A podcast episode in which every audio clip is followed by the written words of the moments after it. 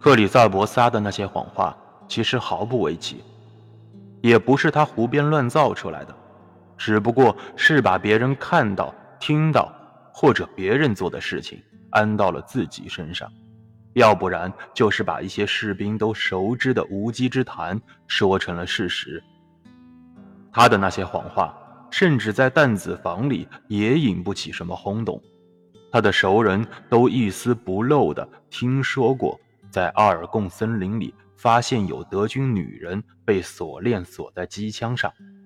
看好了，被绑住的是女人，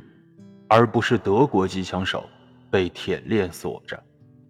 他们对这些传闻无法理解，兴许是由于他们的爱国心，他们对这个也不感兴趣。他讲的故事，他们一点儿也不觉得新鲜。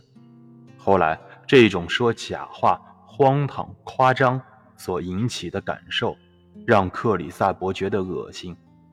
有一次，他在舞会上偶然碰到了一个真正当过兵的人。这两个人在更衣室里谈了几分钟，让他又产生了一个老兵与其他士兵在平常常常会觉得的